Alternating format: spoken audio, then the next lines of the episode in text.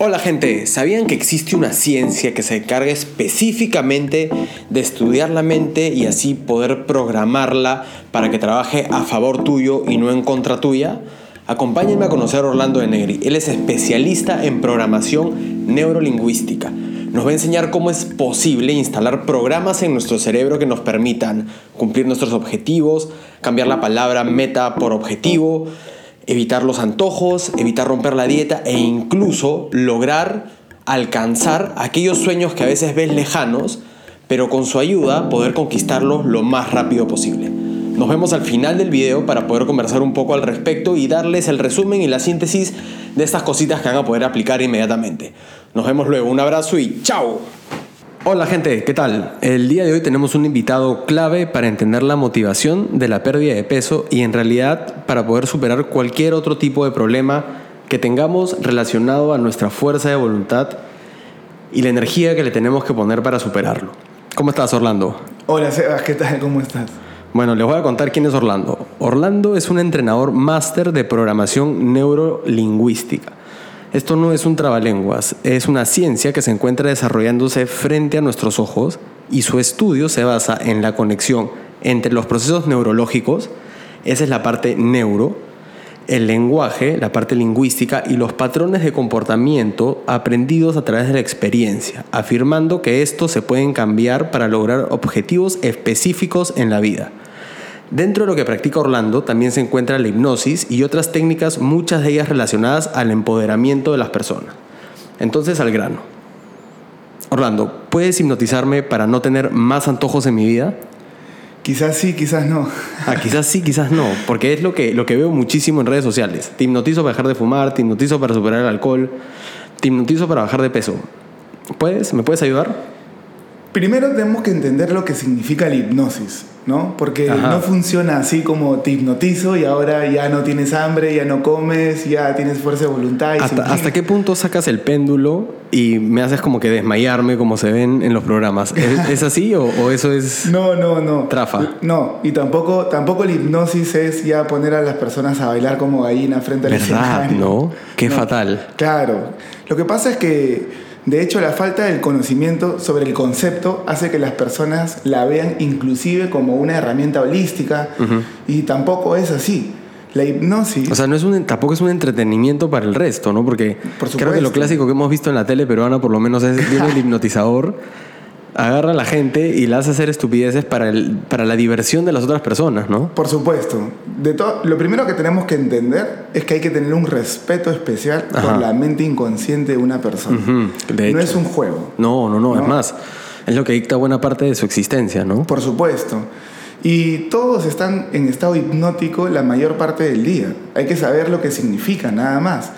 El cerebro tiene frecuencias. y hay frecuencias de mucha actividad y hay frecuencias de baja actividad. ¿no? Para efectos de la PNL y de la hipnosis, ¿Qué es la, programación neurolingüística y la hipnosis. Ah, ya, programación neurolingüística. Así es, existe la frecuencia beta, alfa, zeta y delta. Que son las, las, ondas cerebrales. Así es. Beta es una onda activa, en donde la mente está muy activa, está participando de una interacción muy activa. Ya. Y alfa es una frecuencia un poco más... Más relax. Exacto, más light. Y en esa frecuencia la mente tiene mayor capacidad de aprendizaje. Ajá. Entonces, en el mundo de la hipnosis, esa frecuencia es considerada hipnosis conversacional. Cuando estás en tu computadora estudiando, cuando estás viendo la tele, cuando estás viendo cuando estás leyendo un libro. ¿Es una forma de, de, transitar entre esos dos estados? Exacto. Entonces la hipnosis es la manera en cómo una persona ayuda a que la otra persona entre pase, perdón, pase de un estado a otro de una manera sencilla y suave. ¿Y, es conveniente estar más tiempo en una zona que en la otra? No necesariamente dependiendo del objetivo. Ah, ok. No, 20 minutos en un estado profundo de hipnosis equivalen a dos horas de sueño. Wow. Claro, ayuda también para descansar durante el día. Lo que no significa que no tienen que dormir sus ocho horas. Por supuesto. bueno, entonces, Quiero, quiero darle a, la gente que nos escucha la posibilidad de que se lleve de ti herramientas que los ayuden a, no, no sé si es posible autohipnotizarse, pero sí, a ver, cumplir metas y objetivos, ¿no? Entonces, eh, quiero que nos cuentes qué es un comportamiento destructivo, ¿no? Y cómo podemos estos comportamientos destructivos, en el caso de, la comunidad que, con, la que, eh, eh, con la que nos interactuamos nosotros, es la de la pérdida de peso, ¿cómo hacemos para que no estemos recayendo en este comportamiento autodestructivo de romper la dieta, de los antojos, de sucumbir a los antojos, etcétera? De hecho, es un tema muy interesante porque personalmente para mí durante mucho tiempo fue un reto también. Y pasé por todas las etapas. Es más, nos hemos sentado como médico paciente en un momento, ¿no? por supuesto que, que, lo recuerdo. Muchas gracias por eso. No, feliz. ¿No? Y de, de hecho es un tema muy interesante de tocar porque es autodestructivo, pero también se ve desde el punto de vista de que la mente tiene una buena intención. Ya. Entonces, a veces...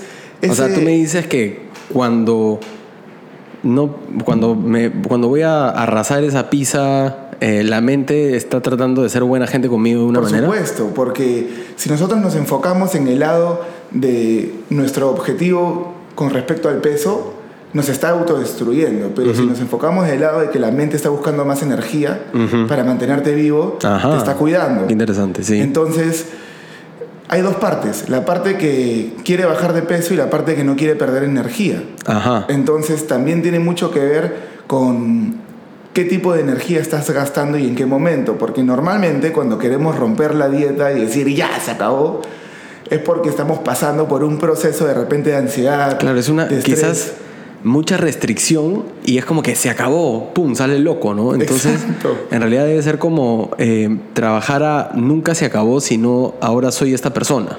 Y aparte también ser estratégico con la alimentación, ¿no? Porque una cosa es estar a dieta y otra cosa es buscar alimentarte bien, ¿no? Que puede parecer lo mismo, pero no es lo mismo. El enfoque es completamente distinto, ¿no? y la palabra dieta, ¿Qué connotaciones en, en, lo que es programación neurolingüística trae? Mira, es tan fácil como decir. Porque yo estoy a punto de mandarme a hacer un polo que salga la palabra dieta y tachada, ¿no? Como basta.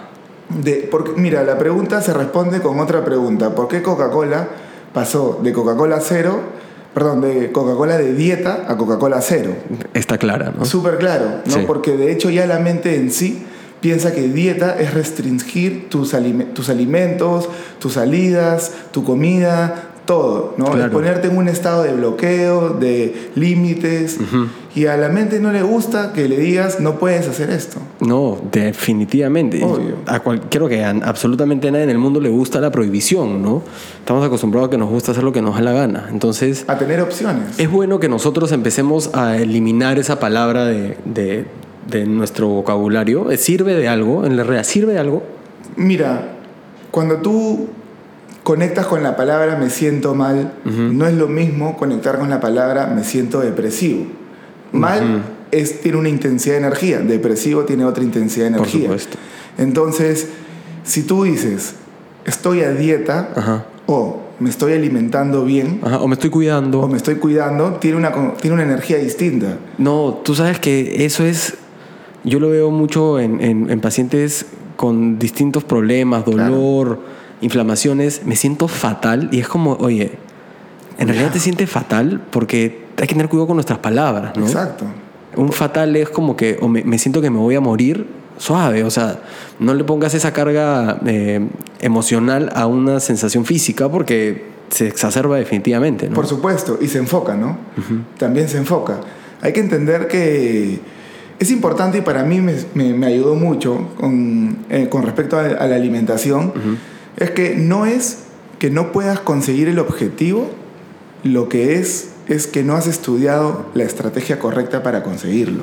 Y, de hecho tenemos que ahondar en, en objetivos y metas porque es básico en estos programas de pérdida de peso que tu objetivo esté claro, que tu meta sea tangible y que sepas que tiene un tiempo y, tiene un, lugar al que llegas, pero antes de que llegues, estés, cuando estés cerca de llegar a ese lugar, que necesitas otra inmediatamente, otra nueva meta o objetivo, ¿no? Así es. Y yo te hago una, pregunta. ¿El comportamiento autodestructivo hacia nuestras dietas, a ver, es una forma de equilibrar, por así decir, la balanza, no solamente en la parte energética, ¿no? Sino en, la parte emocional. Es, es como que romperla o dejarla por completo es una forma eh, de, autocuidado? Mira, para, para poder abarcar ese tema hay que, hay que entender primero el significado de autodestrucción. ¿no? Autodestrucción literalmente es autoeliminarse. ¿no? Y eso es un instinto humano. Es, un instinto, sí. Sin embargo, es un conflicto también. Claro. Acá yo no voy a ahondar mucho en el tema porque tú eres el especialista, pero si mal no me equivoco, eh, el cáncer no es una enfermedad que tú adquieres, sino es una falla del sistema inmune. Sí, a ver, eh, es, es, preciso e impreciso a la vez, porque hay muchas enfermedades, muchos tipos de cáncer que están sujetos a una carga genética fuerte, a un desarrollo genético. Niñitos pues que terminan teniendo leucemia o, otras enfermedades, otros tipos de tumores. Pero muchos de los cánceres se precipitan por los eh, eh, estilos de vida poco saludables de las personas. Exacto. Lo mismo pasa con la mente. La mente genera un conflicto y se genera un conflicto a sí misma justamente por a qué tipo de exposición está expuesta, valga la redundancia. Si estás con personas positivas, si estás con personas negativas, si estás viendo todo el día información, tele, que no te ayuda a desarrollar una construcción de, de ideas, de pensamientos positivos en tu vida, si estás alrededor de gente que, que no te ayuda a explotar lo mejor de ti, vas a generar vacíos que van a permitir a tu mente desordenarse, wow. ¿no? Lo que va a traer como consecuencia un caos en, en, el día a día, en la toma de decisión, en la alimentación, en la forma en cómo desarrollas la amistad y tus relaciones con las demás personas, no solamente la alimentación, sino tu actividad física, si hay o no hay. Entonces, es importante eh, tener en cuenta que nosotros pertenecemos a un todo, ¿no? Y el cuerpo es un todo. Es mente, es alimentación, es física, es... No, puede, no, puede, haber una desconexión en tu cuerpo. No, no puede haber, evidentemente. Y entendiendo eso, ¿ok? nosotros tomamos decisiones en base a la construcción o a la necesidad. ¿ok? Cuando tengo ese caos, ese, ese comportamiento autodestructivo, yo tomo decisiones enfocadas a la necesidad. Yo quiero bajar de peso porque se viene el verano. Clásica. Clásico. Yo quiero bajar de peso porque así me voy a ver más bonito, más bonita. Yo quiero bajar de peso para que me entre el vestido, para que me entre el pantalón. Quiero bajar de peso porque se me viene un evento quiero bajar de peso para que ese chico o esa chica eh, me mire. Y esos son, no digo que sean malos, son buenos también, pero vienen de una carga energética no tan fuerte, no tan intensa. Claro, no tienen tanta, tanto poder. Exacto. Tanto, tanta palanca en ti. No tiene tanta palanca en ti. Porque hasta qué punto esa persona te interesa tanto, hasta qué punto eh, a ver, el verano dura tres meses, ¿no? Exacto, tu objetivo depende de ese resultado. Si el verano llega rápido y se va rápido y no conseguiste el objetivo, lo vas a dejar, porque ya pasó el verano y era solamente para ir a la playa. Claro. Y después ya se fue el verano y ya se fue mi dieta. Y vuelves a entrar en el mismo patrón, ahora voy a comer. Hasta la siguiente primavera. Hasta la siguiente. Que los gimnasios explotan y... Saturas a tu mente también. claro, y es un desgaste para tu mente. Por supuesto. Es más, le estás enseñando inconscientemente a tu mente a no cumplir objetivos. O sea, eh, la mente también pasa por aprendizaje fuerte. Por supuesto. Y al, me imagino que ser inconsciente es más difícil decirle, no, eso está mal, no pienses así, porque no tienes control sobre ella. Y de hecho, si ese objetivo no lo logras, empiezas a crear frustración. Y empieza a ir a otras partes de tu vida. Al trabajo, a tu empresa, a las finanzas, a tus relaciones, porque de alguna u otra manera nosotros funcionamos con patrones de comportamiento. Y los patrones de comportamiento vienen de lo que pensamos, de nuestras emociones, de nuestros valores. Entonces, el no cumplir un objetivo no es algo tan light, es complejo porque también empieza a generar en ti la frustración. Sin embargo, cuando vas en búsqueda de la construcción, cuando la decisión es tomada en base a una construcción, no necesariamente eh, ves resultados inmediatos, pero estás asentando las bases para que el resultado sea duradero. Aparte que me imagino que si, si esa es tu meta, la, construcción, ya puedes tener también, eh, no solamente tienes un resultado, ¿no? ya tiene varios resultados que se van creando alrededor de eso. Claro, ¿no? Y es como estábamos... Eh, ya no es solamente el peso, sino es este la sensación, el aprender de tu cuerpo, el conocerte, el empezar a lograr, este, no sé, metafísicas, porque ya estás construyendo hacia otro lado, no estás... Por supuesto. Oye, hay algo que, que acabas de, bueno, que, que, que estabas comentando hace un momento, que era sobre las personas. ¿Somos las personas con las que paramos? En, en gran parte. Y eso se, se, explica con la hipnosis, ¿no? que es lo que le gusta escuchar a las personas. Es un, es una, una un arte, es el arte de la comunicación. La hipnosis, de hecho, te enseña que en las frecuencias alfa y en las frecuencias zeta, tu, tu mente está aprendiendo más, ¿cierto? Entonces, nosotros tenemos 11 millones de bits de información entrando por segundo a nuestra mente inconsciente, de todos los lados. Y nosotros Claro, cuando dices de todos lados, dices de la vista, del oído, del olfato, de, la sensación del tacto, del gusto. Así es. Lo que vemos, lo que escuchamos, lo que sentimos. Es información que, va entrando. Todo. Pero nuestra mente no tiene, nuestra mente consciente no tiene la capacidad de enfocar 11 millones de bits. Entonces, nuestros filtros, que son los valores, las creencias, los metaprogramas, filtran la información y la enfocan en 126 bits por segundo a la mente consciente. Y eso es generado en nuestra mente por representaciones internas, que son imágenes, sonidos y sensaciones. Wow. Por eso Napoleon Hills, Masaru Emoto, Micho Kaku y la neurociencia también hablan sobre que tú eres lo que piensas la mayor parte del tiempo, porque esas imágenes que creas en tu mente te crean emociones. Las emociones te crean comportamientos y los comportamientos te crean resultados. Entonces, cuando tú estás en un estado hipnótico, beta o zeta, perdón, alfa o zeta, eh, tu mente está recibiendo información mucho más inconsciente. A mí, a mí hay, hay algo que, que me... Una frase que me, que, me cambió muchísimo la vida y de ahí me enteré que la había escuchado en la película de Spider-Man de las primeras. Claro. Yo amo las películas de superhéroes porque me parece que se basan en valores hermosos. Por supuesto. Todo es como que por el bien de los demás. Por supuesto. Y la frase era, eh, no eres lo que piensas, no eres lo que hace, no eres lo que dicen, no eres, lo, no eres como eh, te ven, sino eres lo que haces. Exacto. Y si tú piensas que eres pues desordenado y comienzas a ser consciente de eso y comienzas a ordenarte, dejaste de ser desordenado, ¿no? exacto. Si te, si te alucinas eh, internamente, pues este, esta persona floja, sin fuerza de voluntad, lo vas a seguir siendo hasta que cambies, hasta que venga, un, venga esta fuerza tuya y decida, ok, voy a cambiar y voy a cambiar y voy a empezar a hacer esta cosa distinta, ¿no? Exactamente, ¿no? Y para eso sirve la comunidad también, ¿no? Es importante rodearte de gente que esté o pasando por estos cambios o que esté o que ya haya pasado por esto para aprender de ellos, ¿no? Y justamente por eso la explicación de hipnosis, porque cuando estás expuesta a personas, las personas dicen cosas, muestran cosas, transmiten energía. Y esa energía normalmente entra en un estado alfa a la mente, en un estado de trance ligero. Porque estamos conversando, estamos concentrándonos y el cerebro entra en un estado de trance cuando estás escuchando información. Entonces hay mucha información que entra a tu mente inconscientemente y tú no la detectas.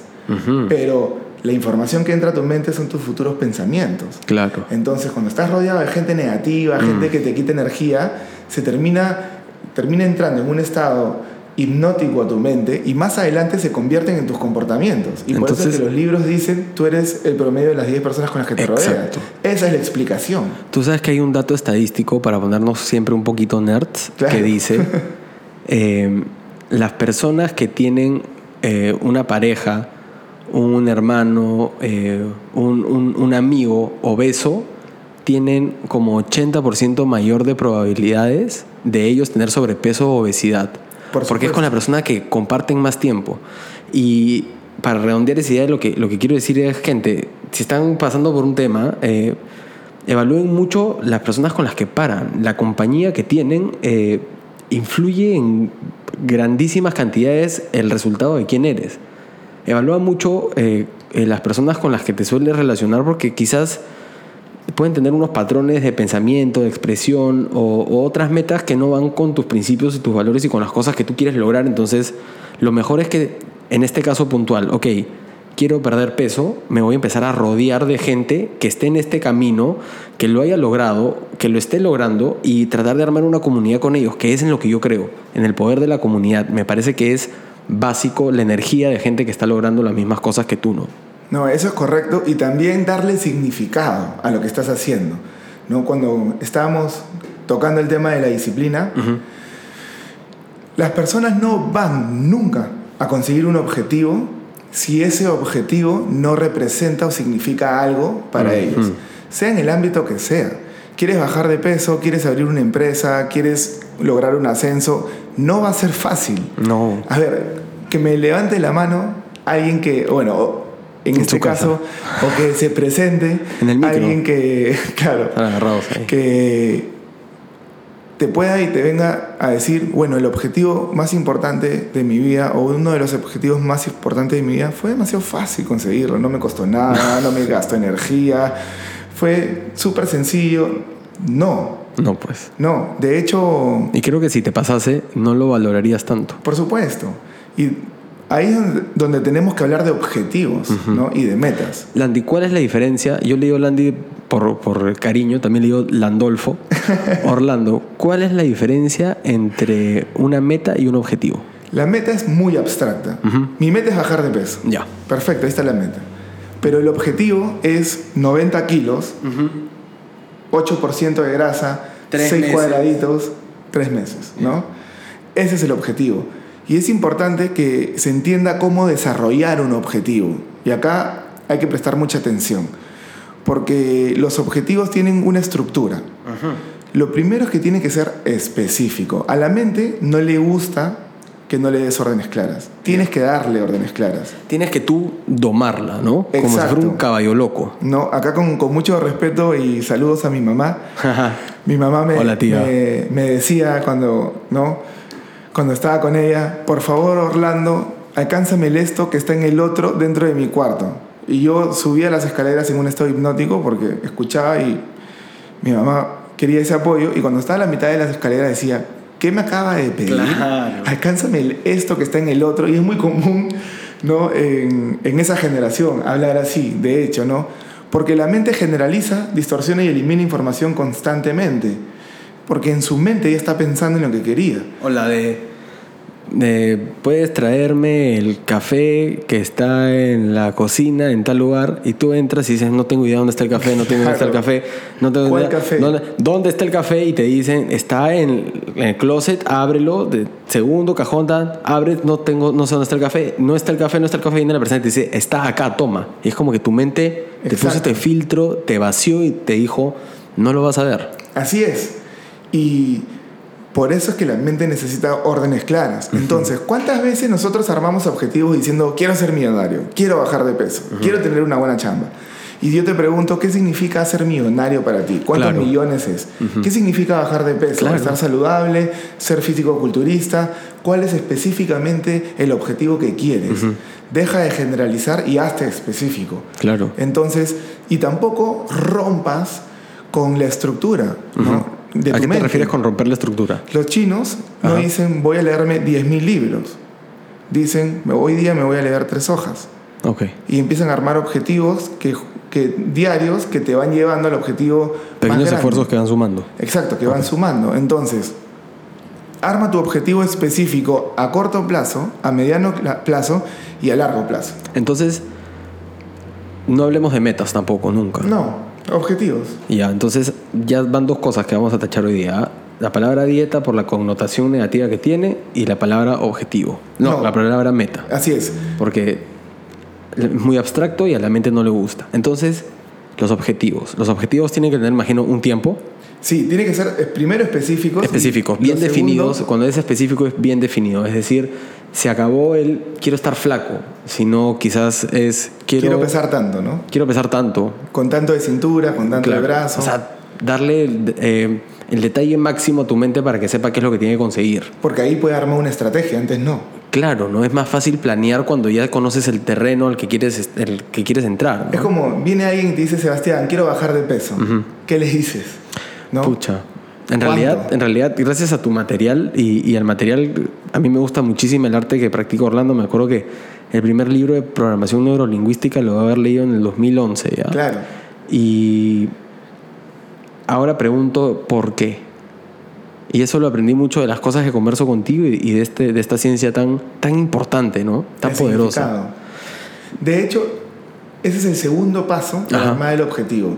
La, la, razón, los motivos. El motivo, el para qué, si, es significativo para ti. Es tan fácil como esto. Imagínate, llegas a tu casa y tu casa está prendida en fuego. okay, está prendida en fuego total. Pánico. Sí y estás en la puerta, abres la puerta y ves todo está lleno de fuego por dentro. Y en el segundo piso de la casa tienes el álbum viejo de fotos de toda tu familia que siempre, todas las navidades lo veías junto al panetón y al chocolate, que es importante para ti, ¿no? Y lo quieres, ¿no? Entonces está ese álbum ahí en el segundo piso. Vas a subir y arriesgar tu vida si corres el 99.9% de quedar... No way, ni hablar. No way, no hay forma, de ninguna manera. Ahora, si está tu hija o tu hijo en el segundo piso, la duda. Corriendo. Exacto. Y el objetivo es así. Si no representa un, un, significado importante en tu vida, a la hora en que las cosas se ponen complejas y complicadas, como todo objetivo que va a tener una naturaleza conflictiva al comienzo, lo vas a dejar. No vas a ir, no lo vas a hacer.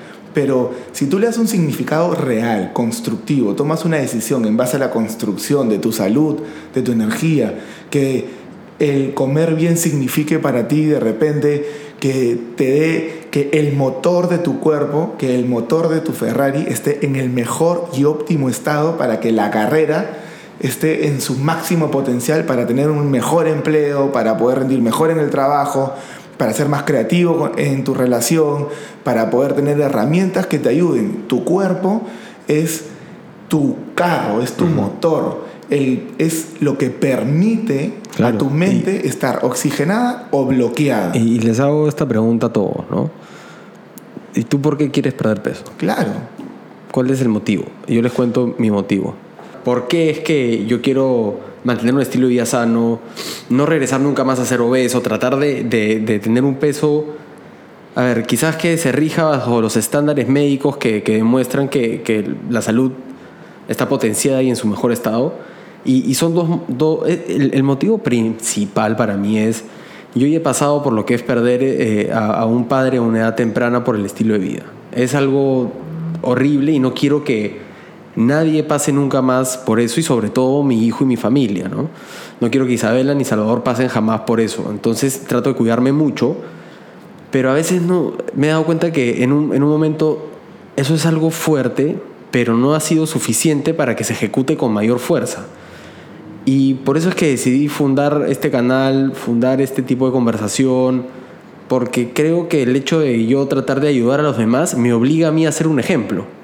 Y en el momento en que me obliga a mí a ser un ejemplo, me, nutre, me siento bien ayudando a la gente, contestando en Instagram, contestando en Facebook, creando este material y tengo que ser el ejemplo, ¿no? Entonces, eso, esa es una razón también bastante fuerte, ¿no? El poder, el poder de, de querer ayudar a los demás hace que, que, tu, que, tu, que tu, tu objetivo quizás eh, tenga un poquito más de, de, de, palanca, ¿no? Por supuesto. Y mira, eh, estábamos hablando sobre el significado que tú le pones al objetivo, qué tan importante es para ti. Acá hay una clave también, que es el paso número tres para armar un objetivo. ¿Qué es lo que ves, escuchas y sientes de la realización de ese objetivo? ¿Qué imagen tienes tú de cumplir ese objetivo específico, de llegar a los 80 kilos o... la imagen mental de lograr tu objetivo. La proyección. Si yo te digo, piensa en un plato de ají de gallina, ¿tienes una imagen? Pero por supuesto. ¿En blanco y negro o a color? A color. Ok. Arrocito blanco, gallina medio, medio amarillito, La textura. con el plato blanco, no sé por qué. Perfecto. Y cuando has estado pensando en esa imagen, ¿se te hizo agua la boca? O sea, me provocó. Por supuesto. Claro. Porque tu cuerpo reacciona fisiológicamente a lo que tu mente está pensando. Ajá. Y se está preparando para comer. Por eso es que empieza a salivar. Bueno, que no se, no se prepare mucho, que son 12 y 17 y yo hay uno hasta las 2 de la tarde. ¿eh? Perfecto, yo también. Pero igual, tu mente empieza a prepararse para comer y empieza a fomentar a todo tu cuerpo a tener hambre, a ir hacia A prepararlo. Claro. Entonces, la mente desata eh, un estímulo eh, que se convierte, se traduce en un estímulo fisiológico a través del sistema nervioso central que va hacia el resto de mi cuerpo, específicamente al fondo gástrico, y estimula las células a que produzcan eh, grelina, que es esta hormona del hambre. Por supuesto. Y quizás ya, ya... Entonces es un estímulo modulado por el sistema, por el sistema nervioso central, ¿no? por, por tu mente. Y eso es porque el cerebro no diferencia lo real con lo que imagina. Eso es alucinante, ya lo había leído y es, por favor, cuéntale a la gente cómo puede ser que tú puedes no engañar a tu cerebro, sino hacer que crea lo que tú quieras. Por, lo mismo, el tercer paso es ver, escuchar y sentir el procedimiento de evidencia del logro de tu objetivo. ¿Qué significa eso? ¿Ok? Si tú quieres, por ejemplo, eh, lograr bajar una cantidad de kilos, le pones 90 kilos, quiero llegar a los 90 kilos. De ese objetivo logrado, tienes una imagen de cómo te ves. De cómo te ves. Ya. Ok. Ok. Tienes que, o sea, tienes que lograr tú desarrollar, tener esa imagen. Por supuesto, porque así le vas a dar hambre a tu mente inconsciente de que logre ese objetivo. Y también se va a preparar fisiológicamente para lograrlo. Ajá. Y eso es importante porque si tu mente no tiene claro hacia dónde está yendo, no va. Ok. Así de fácil es. Entonces, y esa imagen, si es significativa para ti, porque tiene un significado de logro de ese resultado, es muy poderoso. Y lo que tú decías es muy poderoso porque tiene un apalancamiento doble. Tu mente necesita un porqué hacer las cosas. O sea, si yo me imagino, eh, digamos que mi meta sea, eh, no sé, pesar 75 kilos y estar con un porcentaje de grasa corporal de 12%, con, bien marcado, chapado, con fuerza, si le voy agregando detalles a esa imagen, es más posible que lo, que lo logre. Exacto. Y, le tengo que agregar también, me imagino, a la sensación de yo imaginarme ya en ese momento, ya verlo con, ya cuando lo he culminado. Por supuesto. Y también es importante saber que esa imagen tiene que ir de la mano de un contexto. Por ejemplo, para mí, ¿por qué yo cuido mi salud? ¿Por qué yo hago o uso una buena alimentación? ¿Ok? ¿Por qué?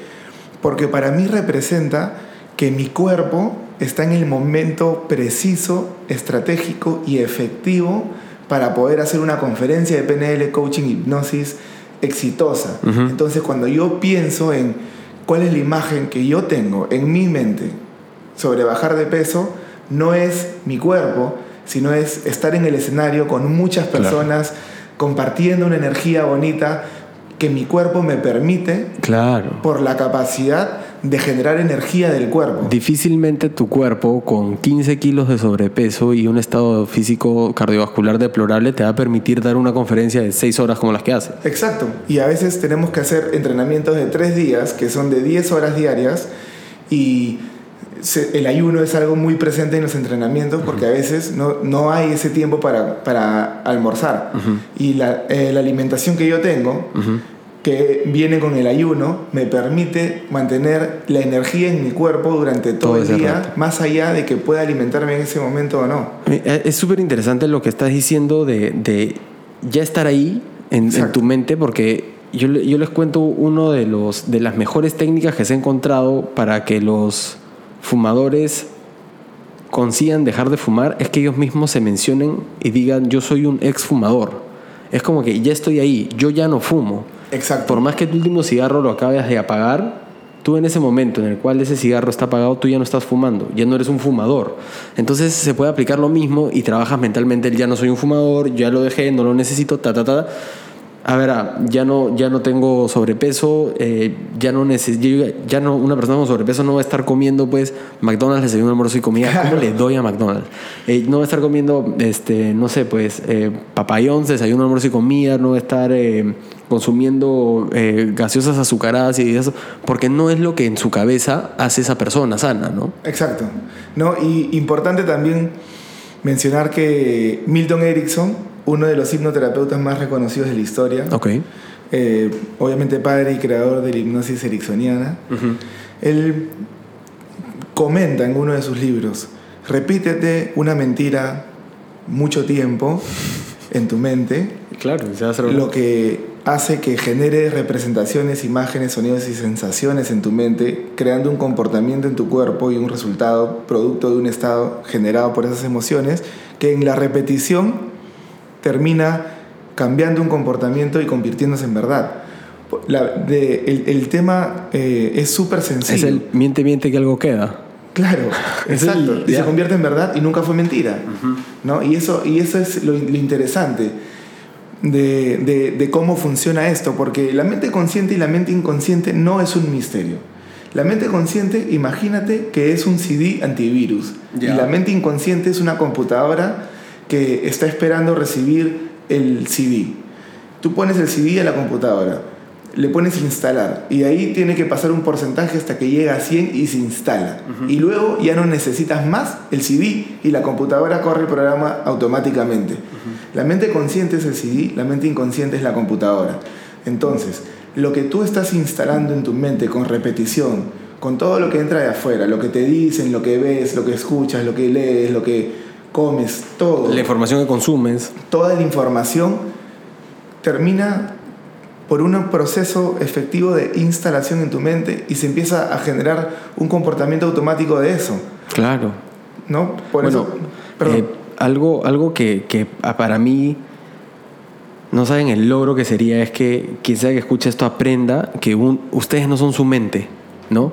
Que se desmembren por completo y se desintifiquen de tu mente. Es decir, lo que tú piensas no lo eres, ¿no? Así es. Eh, entonces, si a veces se te viene el, pucha, eres un tarado porque hiciste A o B mal, no, no lo eres, ¿no? O sea, esa es tu mente que se comporta, y, hay libros muy hermosos sobre esto, pero ¿qué sucede? Que tu mente se comporta, es como un niñito de 7 años que encima es un bully y te da todo el día la imagen y, te manda imágenes, sensaciones, pensamientos y súper destructivos y negativos. Entonces, cuando Orlando dice esto de ser tu mente consciente y que es tu antivirus, la mente consciente lo que hace es te trae al momento y ya no estás pensando, ya no estás dejando, ya dejas de escuchar a este niñito malcriado y estás en este momento sin esa voz diciendo, ok, lo que he escuchado no tiene ni pies ni cabeza, es simplemente un discurso ridículo que probablemente lo puedes haber captado de una novela que escuchaste de casualidad. Exacto. Como también lo puedes haber escuchado pues porque en la radio dicen que todo está mal. Y a mí me encanta porque eh, incluso yo, tuve, yo, yo hice un experimento eh, en mí hace como unos cinco años. Eh, leí un experimento de psicólogos que decían que las emociones se viralizaban. Entonces decían por eso que el Facebook podía ser peligroso. Porque, oye, perdió la selección de Perú, perdió, perdió, perdió, todo el mundo se queja, se queja, se queja. Al día siguiente vas a asadazo a seguir quejándote con la gente, oye, la, malaza la selección, que esto, que el otro. Porque en ese momento todavía no íbamos al mundial encima. Entonces, mal, mal, mal, mal. Entonces tú ya estabas cargado de esta mala onda porque se perdió un partido, ¿no? O ganó las elecciones X. Es un corrupto que esto que el otro. Entonces parabas cargado porque veías y encima en esa época Facebook tenía mucho más interacción en, las personas que ponían lo que pensaban. Entonces yo dije, wow, miércoles, Facebook es prácticamente, este, tengo un acceso a la cabeza y a las cochinadas de las personas. Entonces lo corté y no sabes cómo impactó en mi vida y ya tiempo después, eh, como Casi dos años después lo retomé y ahora me enfoco muchísimo en Instagram porque en Instagram no estoy expuesto a las cochinadas de la cabeza, sino imágenes y es mucho una red social mucho más positiva. y si quiero cargarme cosas negativas, me meto a Twitter. ¿no? Interesante ese, esa investigación y ese resultado que, que proponen. Hay un dicho que tienen los eh, norteamericanos, llamémoslo de esa manera, que es Where Focus Goes, Energy Flows. Claro. Okay, hacia donde va el enfoque, la energía fluye. Entonces sí, Facebook puede ser una herramienta muy peligrosa por ese tipo de, de propuesta. Porque estás cogiendo información. La información de, quien sea. Sin, importar si tiene un buen día, mal día, ¿qué te importa? Es, está poniendo la información ahí y tú estás siendo expuesta a ella. Así es. Sin embargo, tú también puedes elegir a las personas que sigues, a los ah, por que supuesto, por supuesto. Y el tipo de información que recibes en Facebook. Por supuesto. Entonces, Mira, eso es muy interesante porque eh, ¿en qué nos enfocamos? ¿Ok? ¿En el síntoma o en la cura? ¿No? Entonces, si Facebook tiene la capacidad destructiva de poder poner a toda una población triste porque Perú perdió un partido. Porque las emociones se viralizan, es así como un virus. ¿qué pasa si se, si se viralizan emociones positivas? Exacto. ¿no? Entonces, la, a veces nosotros vemos la solución y está bien, ¿no? Como la extirpación de la causa raíz. Pero podemos también quizás redirigir el enfoque hacia otro lugar. Sin embargo, Facebook también sirvió para que todo el Perú se una como hermanos para apoyar a nuestro hermano Paolo Guerrero y hacer una huelga. Sí, verdad, es cierto. Y que llegó a todo el mundo y vieron cómo el peruano, se, número uno, se unió por Paolo Guerrero, número dos, fue la barra más hermosa de, del, mundial. del mundial. Entonces, a veces el enfoque propuesto por, algunas, eh, por algunos estudios te muestran un lado de la verdad. A ver, el estudio no te decía sal de Facebook. Lo que te decía es, hemos estudiado que las emociones se viralizan y un, un mal estado de alguien en Facebook puede impactar en tu salud mental mucho más de lo que tú piensas. Eso es correcto. Y qué interesante, ¿no? Tú lo que me acabas de decir es, puedes dejar de seguirlos, tienes toda razón del mundo, como también puedes dejar de parar con esa persona que no te hace bien. Exacto. Como... De hecho, haz el ejercicio. Haz el... Exacto, la persona que, que, a ver, te trae sensaciones y pensamientos negativos y quizás no se comporta de la mejor manera contigo, ¿para qué tienes que someterte a esa persona? Y mira, interesante que lo menciones y tiene todo que ver también con la pérdida de peso. Ajá, no, este es el canal de la pérdida de peso, vamos. ¿Tú por qué no eliminas a una persona de Facebook que sientes que te crea una energía no tan pura para tu estilo de vida? Y quizás sea porque la cultura, la sociedad que te rodea va a criticar o va a juzgar ese comportamiento porque es tu amigo, ¿por qué lo eliminaste? Claro. Si es parte del grupo, ¿por qué lo eliminaste? ¿Por qué no lo sigues? ¿Por qué eres tan malo? Claro, por Ahora supuesto. llevémoslo eso a la pérdida de peso. Tú estás eh, buscando alimentarte bien. Y ese fin de semana es la fiesta de cumpleaños de tu mejor amigo.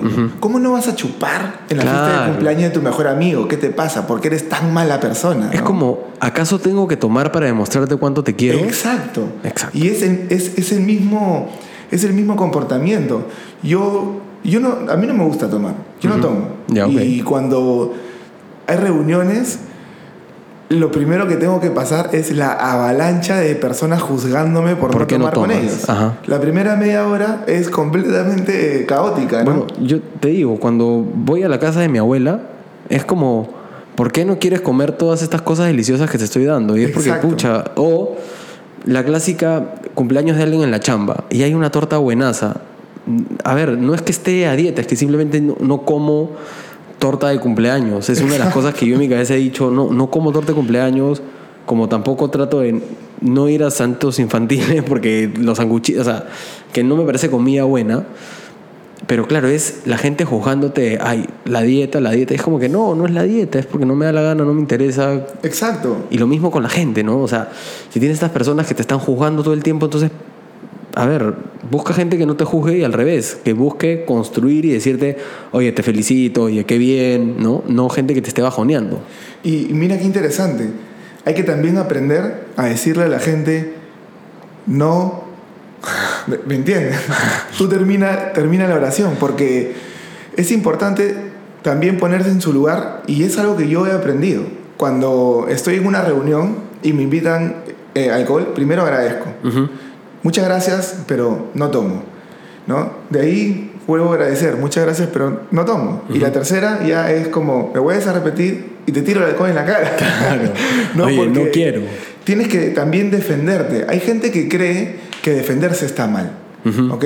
Y tampoco defenderse significa atacar a otra persona, significa hacer valer tus derechos. Y la otra persona se va a ofender, pero no por algo que tú estás haciendo, sino por cómo esa persona percibe la información que está entrando a su mente. Es como este, el hecho de que no quiero, quizás se sienten juzgados porque ellos sí lo hacen. Exacto. Y por último, ¿cuántas veces de repente tu, tu, abuelita se ha resentido porque no le aceptaste el plato de comida. la mamina se pica de una manera horrible. Exacto. ¿Y es una agresión? No. No. Para eh, nada, pero es cultural. pero ahí estamos con una idiosincrasia y un comportamiento de una persona de, de ya la, la, quinta edad, ¿no? La mamina, o sea, está paradaza, pero ya es bastante mayor. Igual, ándate a una fiesta y las personas se demoran en entender de que no quieres tomar y al comienzo se ofenden. En mi cumpleaños, ¿no vas a tomar conmigo? No Shot, shot, shot. Claro, shot, shot. Te hacen, te hacen este, bullying social. Un bullying social, ¿no? Pero aún así te lo, te lo hagan, tienes que aprender a mantenerte en. ¿Cómo puedo ser más duro para no sucumbir frente a la presión social? Porque tiene un significado. Si es que tu objetivo no tiene un significado, ahí lo rompes. Tú sabes que me acaba de entrar un pánico. porque me estoy imaginando las cosas que yo he pasado de chico, adolescente, y cómo he sucumbido a la presión social. Y digo, Orlando, ¿cómo miércoles hago para que Salvador, en eso, prepararlo desde ahora para que no sucumba en esos momentos? Mira, te lo pongo así sencillo yo, le he aprendido a, yo he aprendido a darle significado a las cosas que hago. Entonces, vamos a ponernos en una situación. Yo, estoy, yo entro a, una fiesta y en esa fiesta todos están tomando y yo no quiero tomar. Ya, Landy, no, ayúdame a mí. Yo entro a la reunión de cumpleaños donde todos van a comer torta buenaza, esa de cuatro chocolates. Perfecto.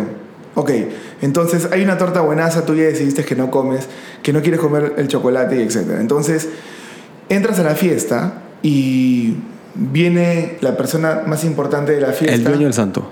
El dueño del santo y viene y te dice, toma, te invito una torta.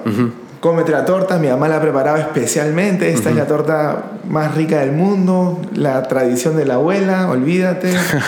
ha estado por 500 años en la, claro. en la familia.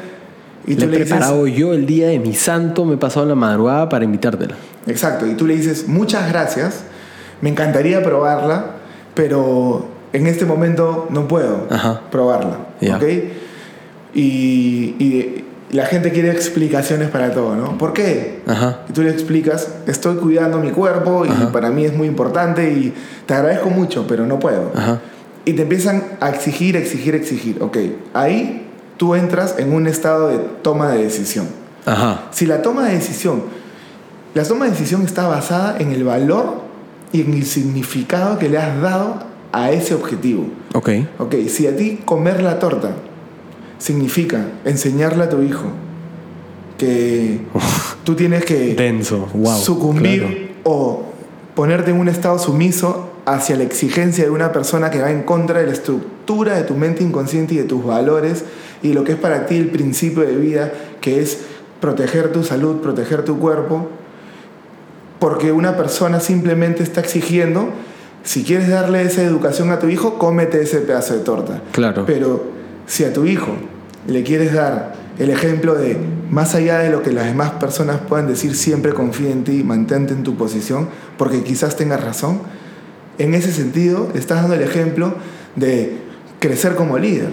Entonces, si tú tienes ese significado en tu mente, no estás tomando la decisión entre si vas a comer o no ese pedazo de torta, sino entre si le vas a dar un mal ejemplo o no a tu hijo. Claro, ya cambió por completo el significado. Ya no es me estoy cuidando, sino es la crianza de mi hijo. Exacto. Mutó la situación. Ahora te pregunto, ¿cederías a comer ese pedazo de torta? No, probablemente no. Y incluso una, de las cosas que yo incentivo mucho en, los pacientes y en mis amigos y en todas las personas que, en este caso, pues que, que a mí lo que me apasiona mucho es la pérdida de peso, es expónganse a estas situaciones entre más practiques el decir no, entre más le cuentes, cuéntale a todo el mundo, oye, estoy haciendo esto.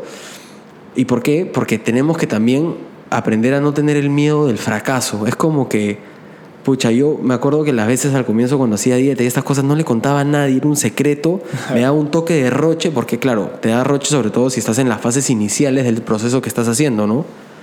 Pero ahí descubrí al revés, cuéntaselo a todos, exponte y la gente que te traten de una manera negativa, te juzgue, mira, da, hazlas a un lado, ¿no? Claro. Y rodéate de la gente que te está ayudando a conseguir tu meta. Eh, el apoyo, el apoyo a, las personas que están haciendo, están exponiéndose a cambios es súper importante. A mí me encanta porque yo cuando he empezado todo este proyecto de empezar a hacer material para ayudar a gente, eh, mis amigos que yo pensé que me iban a destruir, se han burlado un toque de mí y ahí me han dicho, oye, si te hace feliz, sigue. Otros me han dicho, oye, lo que estás haciendo está bravazo. Increíble, claro. Hay otros que me han escrito por interna para no, no sé, súper buena gente. Eh, he recibido un feedback positivo que, que, yo pensé que iba a venir con un poco más de chacota. Entonces a, mis amigos les mando un beso, se los agradezco un montón. Pero es importante esta comunidad que te apoye, ¿no? Y es importante exponerte a situaciones eh, que te pueden eh, sumar en contra. Quizás si tienes una adicción súper fuerte, no, lo mejor no es que estés yendo todos los fines de semana a discotecas a exponerte a la gente tomando al frente tuyo, ¿no? Exacto. Pero quizás eh, dejar de ir a la, a la parrillada porque estás a dieta no es lo ideal, sino, ok, a la parrilla voy a llevar una buena proteína, voy a llevar unos vegetales deliciosos y encima voy a llevar de más para invitarles a todos. Y comes rico. Y comes buenazo y compartes y estás, estás ahí con tu, con tu gente divirtiéndote. Porque lo que la, la primera creencia que una persona, creo yo, que se tiene que instalar en la cabeza, así, para realmente lograr el resultado, es tener en cuenta que comer saludable puede ser y es igual a comer buenazo. Claro, Tú por puedes supuesto. comer buenazo, puedes comer buenazo, puedes tener los postres más ricos, puedes, de- dependiendo del tipo de alimentación que tengas, tú puedes comerlo todo. No, pero tienes que aprender a alimentarte. En verdad, la- el exceso de peso es más que... Es más ignorancia sobre la alimentación que otra cosa. Sí, y también eh, no... Hay otra cosa que también es que se van a dar cuenta conforme estén entrando a este estilo de vida, que es, a ver, si dejas de, estimular tus papilas gustativas con comida súper adictiva, eh, vas a empezar a cogerle gusto a, a otro tipo de alimentos. Y eso te lo dicen gente que, con nutricionistas que saben un montón del tema, que te dicen, oye, al comienzo, este, y hace poco tuvimos una invitada acá que, que dio el ejemplo, ¿no? O sea, Sandra Gaudi dijo, mira, si vienes de comer full chatarra, te pongo un plato de quinoa, no te va a encantar, pero empieza a darle otra forma hasta que encuentres una, una manera de prepararlo que te guste y vas a estar consumiendo un superfood que te va a construir en tu salud, ¿no? Entonces, Exacto. sí, eh, yo concuerdo contigo. y un Entonces, mes después va a ser tu plato favorito de comida. puede ser, exacto. Por supuesto. Entonces, hablemos de técnicas de conquista. Vamos a cerrar con un concentrado de herramientas que agarren y nos permitan ya, ok. Me encantó porque hemos eh, las hemos descrito muchas de ellas, pero empecemos a ponerles eh, nombre orden. y apellido. Por ejemplo, el de los objetivos. Número uno, tenemos Primero, que Un objetivo. ponerle, no, identificarlo. Así es, armar un objetivo que sea específico, que vaya en búsqueda de realmente lo que quieres, al detalle, que signifique para ti algo importante, que represente algo mucho más de lo que en general es o se puede ver, que lo puedas ver, escuchar y sentir, que sea responsable nombrarlo, y ecológico ¿no? para ti también. Yo acá hago el, el, eh, lo que le digo a la gente, porque a mí me gustan mucho las películas de terror. Sí, otra vez vamos a ponernos bien nerds. Entonces, Ok. ¿cómo hacen los exorcistas para sacar al demonio a la persona? Le dicen identifícate, ¿no? Entonces, Exacto. identifica el problema, identifica qué es lo que quieres llegar, ponle nombre y apellido, a- describe toda la situación. Así es. Ya, número dos. Significativo para ti, que Claro. tenga un significado poderoso, que sea representativo. Y puedes en tu ir vida. sumándole significados. Ir sumándole como legos. O sea, ok, quiero estar flaco. eh, porque quiero poder este, sentir más confianza y porque quiero eh, correr una maratón y porque sé que esa maratón va a hacer que yo esté más fuerte y esa fortaleza me va a permitir cuidar más a mi familia y, esa, y cuidar más a mi familia. O sea, Ah, y- vas construyendo así. Claro, y cada vez más y cada vez más. Y como decía Tony Robbins, lo conocen, apalanca un dolor demasiado intenso al hecho de no lograr ese objetivo y un placer demasiado puro al hecho de lograrlo. Me gustaría que nos explayemos un poquito porque creo que es esa, esa eh, expresión y esa parte va a ser muy, muy importante para que la gente con todo lo que estamos hablando quizás logre dar ese saltito y, diga ya basta, ¿no? Ya basta, Porque el ya basta viene de ya esto es suficiente, ya es suficiente dolor, ya me harté, ya estoy cansado de sentirme así. Ya he tenido suficiente dolor por este estado que ahora quiero pasar la página. ¿no? Exacto, Es eso, ¿no? por supuesto. Y Asociar dolor al, al estado en el que estás, Exacto. para que eso te empuje. Por ejemplo, un ejemplo rápido. Yo dejé el cigarro de esa manera. Ok. El cigarro se volvió para mí un símbolo. ¿ok? Cada vez que lo miraba y lo tenía en la mano significa, si yo te fumo, no voy a poder ser un buen entrenador, porque no voy a poder dar el ejemplo. Claro, Y voy a, hacer, voy, voy a salir al escenario a decir cosas que no son verdad, y para mí la coherencia es muy importante. Para todos. Exacto, y el cigarro era la simbología del máximo fracaso si yo lo fumaba. Y si fumas caleta, el mensaje pierde toda la energía real. Exacto. Me persigue a donde voy.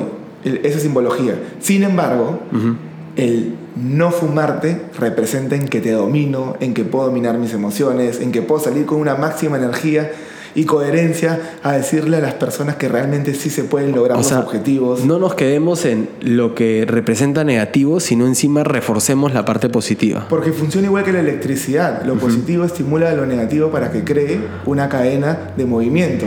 Pero el positivo te dirige y el negativo te empuja. O sea, a ver, mantén tu plan de alimentación porque el no mantener tu plan de alimentación te va a regresar al sobrepeso, a la obesidad, a la fatiga, al cansancio, a la falta de confianza, a que tu ropa te quede mal, a que no te den ganas de salir mucho, a que no te den ganas de calatearte con confianza. Tienes que darle duro, duro, duro. Destruyete, destruye el hecho de romper tu patrón de alimentación y luego di, porque si lo cumplo, pucha, me voy a sentir súper bien.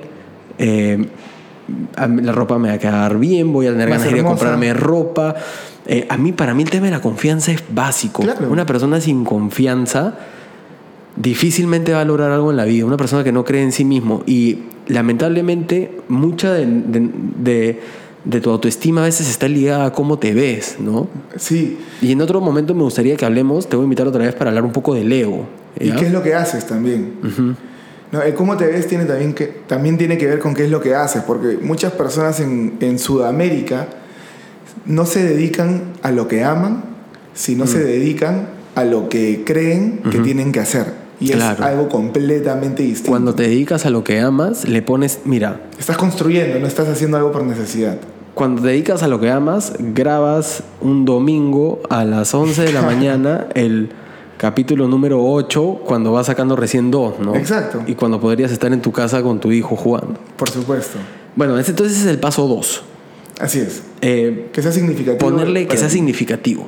Así es. ¿Qué más? Que lo puedas ver, escuchar y sentir, ¿no? Como dijimos, primero específico, segundo significativo. Que lo puedas ver, escuchar y sentir. Que te emocione, que te haga vibrar. Que te haga vibrar en algo. Que, que, que digas, pucha, si logro esto y me voy a sentir así y haz el ejemplo de engañar a tu cerebro, como dijo Orlando, y decir, ya lo conseguí, ya estoy ahí, me siento así, y esa energía, ¿no? Exacto. Que te empuje. Y mira, eh, Masaru Emoto es un japonés que descubrió que los pensamientos traen cambios en cómo, la, cómo el agua se comporta. Entonces, si tú estás pensando en amor, el agua se comporta de una manera. Cuando la congelas, sacas un cristal y le tomas una foto, y esto está en internet, le tomas una foto tiene una, un, orden hermoso.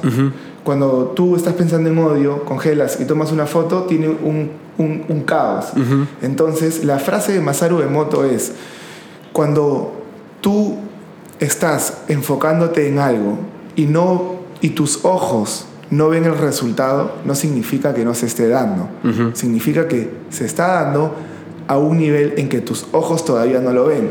Entonces, en verdad, quizás cuando tú dices, ahora estoy mejor y ahora estoy más saludable, y ese día comes saludablemente, bien, falta mucho para que tú visualmente veas un cambio, pero desde el momento en que te alimentas bien ya se empezó a producir un cambio. Claro. Desde el momento en que tú ya tomaste la decisión de cambiar, ya se empezó a producir un cambio. Entonces, por más que no lo estés viendo físicamente, está sucediendo. Y ahí te hago la pregunta. Entonces, ¿es un engaño a la mente? O simplemente es una verdad que aún no puedes ver. Ajá. ¿no? Y eso es importante porque también te, te, te ayuda a sentirte que desde ya estás logrando cosas, ¿no? Por supuesto, es el, A ver, tu mente te puede, puede jugar para tu equipo o puede jugar en tu contra, ¿no? Exacto. Pero tú, a la fin de cuentas, tú decides para qué equipo va a jugar tu mente. Así es. Y démosle la importancia, ¿no? O sea, Por supuesto. Identifiquemos al monstruo que es nuestra mente y el potencial que puede tener. Así es. Con esas tres, con, con esos cuatro podemos enriquecer nuestros objetivos. Y el quinto, ponerle fecha de inicio y de fin. Claro, eso es básico. Sobre todo, fecha de recalibración. No hablan mucho en las redes sobre la fecha de recalibración. No, como no hablan del mantenimiento. Exacto. ¿Qué es eso, no? Exacto. Medir y ver cada cuánto tiempo, oye, a ver cómo va mi meta. Exacto. Perdón, mi objetivo. Así es. Ya no hablemos de metas de año nuevo, hablemos de objetivos de año nuevo. Por supuesto. Y algo alucinante es... los, no puede ser que tus metas y objetivos y tus sueños los visites una vez al año en Año Nuevo. Exacto, ¿no? ¿Cómo crees que vas a lograrlo si lo visitas? Claro, sacas tu papel el 31 del próximo año, 31 de diciembre, no lo cumplí, no lo cumplí, no lo cumplí, no lo cumplí, eh, más o menos, no lo cumplí. Obviamente, si no has vuelto a ver ese papel, ¿cada cuánto tiempo tienes que reevaluar tus objetivos? cada vez que sea necesario. ¿Cada cuánto tiempo los revalúas tú? Yo, dependiendo de qué tipo de objetivo. Por ejemplo, mis objetivos empresariales todos los viernes los reevalúo. Ya. Y mis objetivos. Te sientas con tu equipo y ven cómo fue. Así es. Todos los viernes, una vez a la semana. Claro. La parte. Pero claro, porque es lo que te da de comer. Y es lo que. Y tengo que saber rápido cómo está la tendencia para ver qué cambios puedo hacer para mejorar. O sea, estamos hablando de si a la parte de negocios y probablemente todo, finanzas, etcétera, le metes una revisión una vez a la semana, ¿cómo no vas a hacer lo mismo por lo que te va a llevar a disfrutar de eso que es tu cuerpo? Y eso, que con el cuerpo lo hago una vez al día. Una vez al día, sí, es, es, la única. Yo me levanto todos los días, me mido eh, con el... Con tu wincha. Con la wincha. me mido, me peso, ¿no? Y, también evalúo cómo me estoy sintiendo, cómo está mi energía. Ajá, básico, básico. Porque tampoco se trata de simplemente lograr el resultado de bajar de peso. Por eso el cuarto proceso, cuando hablamos de que sea responsable, es importante. Porque el objetivo no puede atentar contra tu salud. Tú no puedes bajar de peso atentando contra tu salud. Eso no va a ser sostenible en el tiempo. Y te vas a faltar el respeto a ti mismo, ¿no? y tu mente no va a pasar eso por alto. Claro. De ninguna manera. Te va a chancar en algún momento. Tú crees que sí, ¿no? Porque todos creemos que podemos eh, engañarnos, de que podemos autoengañarnos. Yo siempre le digo en mis conferencias, la persona que roba está fomentando la envidia, está fomentando la obsesión, está fomentando la, la, baja autoestima en su mente inconsciente. En su mente. El que roba, el que, el que saca la vuelta, se está sacando la vuelta a sí mismo. Porque inconscientemente está aceptando que hay un alfa hay que le tiene que robar porque no tiene la capacidad de generar. Entonces, todo eso son mensajes que tú le mandas a tu mente inconsciente. Entonces, si te vas a hacer daño por bajar de peso, estás prácticamente inconscientemente, posiblemente diciendo, prefiero verme bonito o bonita para los demás que cuidarme bien a mí mismo. Es un mensaje a tu... O sea, ¿cuál es, algo completamente ambiguo. tan rápido? Completamente ambiguo. Claro, es, ambiguo. Landy, se nos quedó corto el tiempo. ¿Dónde, ¿Dónde podemos encontrarte? ¿Cuáles son tus redes sociales? ¿En qué andas? Cuéntanos porque estoy seguro que la gente se acaba de identificar 10.000 cosas que puede hacer, 10.000 tipos de programas que puede instalar en su cabeza y es así de simple, ¿ah? instalar en tu cabeza para empezar a cumplir sus metas. Antes, antes de, de dar el contacto, lo que quiero siempre dejar claro es que todas las personas son hermosas, puras y perfectas. Y todas tienen un propósito y una esencia hermosa. Sin embargo, el no detectar tus talentos, tus propósitos y no seguir tu motivo de vida hace que optes comportamientos autodestructivos o nocivos que terminan generando un caos en la sociedad y que te pueden llegar a terminar como esta persona es mala, debería hacer esto, debería irse a tal lugar. Y no es que existe una persona que esté mal, sino es una persona que no está persiguiendo lo que verdaderamente es. Así que si en tu vida estás teniendo un proceso, un conflicto o un estrés, no pienses de que naciste mal, de que estás fallado, no. Solamente no estás siguiendo tu propósito y no estás explotando tus talentos y hay algo que puedes hacer mejor. Eso es número uno. No te des con palo, sé estratégico.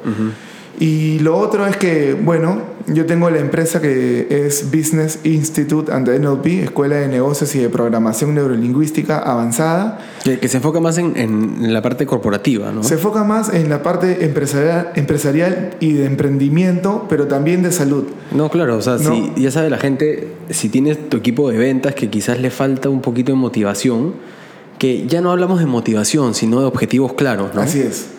Eso, no lo, ese, ese ejemplo quedó en el aire, ¿no? La, es muy importante que eh, entender lo que significa motivación. No, y mira, para la próxima tenemos que juntarnos, pero Así es. ¿dónde, ¿dónde te pueden encontrar? Me pueden encontrar en Facebook como eh, Business Institute and NLP. ¿no? Igual vamos a poner las redes ahí para sí, que lo vamos a poner en las redes y me pueden encontrar en Instagram como Orlando de Negri. Sí, Mire, nos ha, quedado tan corto el tiempo que no hemos podido hablar ni siquiera del background de, Orlando, de, de, lo que es la disciplina para él, de dónde él aprendió, porque él es un ex-FAP, o sea, olvídense. Él va a regresar de todas maneras y si se demora en regresar, síganlo, ¿no? Porque él todo el día está subiendo eh, material y material gratuito para cambiar tu vida. Así que aprovechenlo y Landy, mil gracias por venir, un abrazo y espero que me invites pronto a una de tus conferencias. No, por supuesto. Muchas gracias. El 28 tenemos una, así que te invito. 28, pero tienes que decir de fecha, hora, porque como esto se, la gente lo va a escuchar en cualquier otro momento quizás. Claro, el 28 de marzo, eh, el sábado de 3 de la tarde a 10 de la noche. Imagínate, 7 horas de lavado mental. Sí, un entrenamiento en donde hablamos de, logro de objetivos y del proceso de la toma de decisión tanto en tu mente como en el contexto, ¿no? en, el, en la vida, cómo cambia también, cómo la física también juega un rol y el cambio visto desde la mente de un físico, ¿no? Dicho Bueno, gente, ya saben, eh, no se falten el respeto, ¿no? Tu mente no te lo va a dejar pasar en alto, te, lo va a cobrar tarde o temprano. Así es. Les mando un, abrazo y ya nos vemos al final para, hacer una síntesis de las cosas que nos ha dicho Orlando y, bueno, pues sintetizar un poquito y, el que es muy flojo y no quiere escuchar todo, vea el final y se lleva alguna, algunas de las joyas que nos ha dejado Landy. Muchas, Muchas gracias. gracias Sebastián por la invitación y saludos a todos. Chao, chao. Chao, chao. Bueno, gente, esa fue la entrevista a Orlando de. Como ven, en síntesis podemos aplicar algunas cosas inmediatamente que la ciencia ha demostrado que van a impactar inmediatamente en nuestra calidad de vida. Lo primero, quiero que esta comunidad a partir de ahora no hable de metas, sino hablemos de objetivos. Y es simple, como nos contó Orlando, una meta para la mente es demasiado abstracto y algo abstracto no es fácil de lograr. Entonces llamemos a las cosas por como son. Y a partir de ahora nosotros tenemos objetivos. Y ahora, ¿cómo debe ser un objetivo? ¿Cómo debe ser un objetivo para que lo logremos? Y la ciencia también nos dice que hay características claves que nos van a permitir llegar más rápido a ellos. Por ejemplo, en primer lugar, este objetivo tiene que ser claro, tiene que estar lleno de detalles tiene que incluso darnos la posibilidad de sentir las emociones de haber conquistado ese objetivo. Es decir, si tu objetivo es perder 5 o 10 kilos, bueno, tienes que empezar a conversar contigo mismo y a sentirte y a verte como si ya los hubieras alcanzado. Y tu mente solamente va a tener que alcanzar eso porque es posible incluso engañarla. Lo otro es que tiene que tener una fecha de caducidad. Una fecha de caducidad le pone un poco de presión a la mente y le dice tienes que lograr esto. Y a partir de ese momento nosotros tomamos las riendas. Es decir, mente, tú trabajas para mí, yo no trabajo para ti y el objetivo lo vamos a lograr en tres meses. Y lo vamos a revisar cada cierto tiempo. Y ahora esto que a mí personalmente me parece lo más importante. Y es que tenemos que tener motivos importantes para cumplir ese objetivo. Si tu objetivo es bajar esos 5 o 10 kilos porque se viene el verano y quieres sentirte bien en la playa, no tiene absolutamente nada de malo. Pero si hay un problema, que se acaba el verano y tu objetivo ya no va a ser tan importante o estamos en febrero y ya te acostumbraste a sentirte como estás, entonces pasas la página y te olvidaste de eso. A partir de ahora nosotros necesitamos tener motivos importantes. Por ejemplo, quiero bajar esos 5 a 10 kilos porque no quiero enfermarme más adelante, porque quiero cuidar más tiempo a mi familia, porque quiero sentirme bien y me quiero ver bien, porque quiero tener más confianza.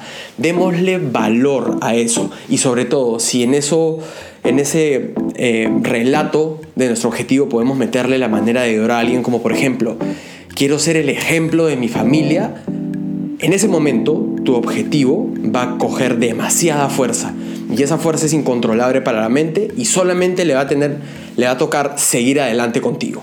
Finalmente, recordemos que se puede engañar a la mente. Es tan simple como hacerla trabajar para nosotros y no al revés, tenerla en el fondo de nuestra cabeza llevándonos a historias del pasado o poniéndonos en tragicomedias del futuro. La mente tiene que trabajar para nosotros y lo podemos lograr. Y cuando hacemos esto, la mente se convierte en este eh, especie de superpoder que solamente lo utilizas cuando quieres pensar cuando quieres ser creativo y no está todo el rato dándote lata y torturándote. Eso es sumamente importante para nosotros. Orlando de Negri es una figura pública que asesora a empresas y hace también eh, seminarios y eventos uno a uno y con varios grupos de personas.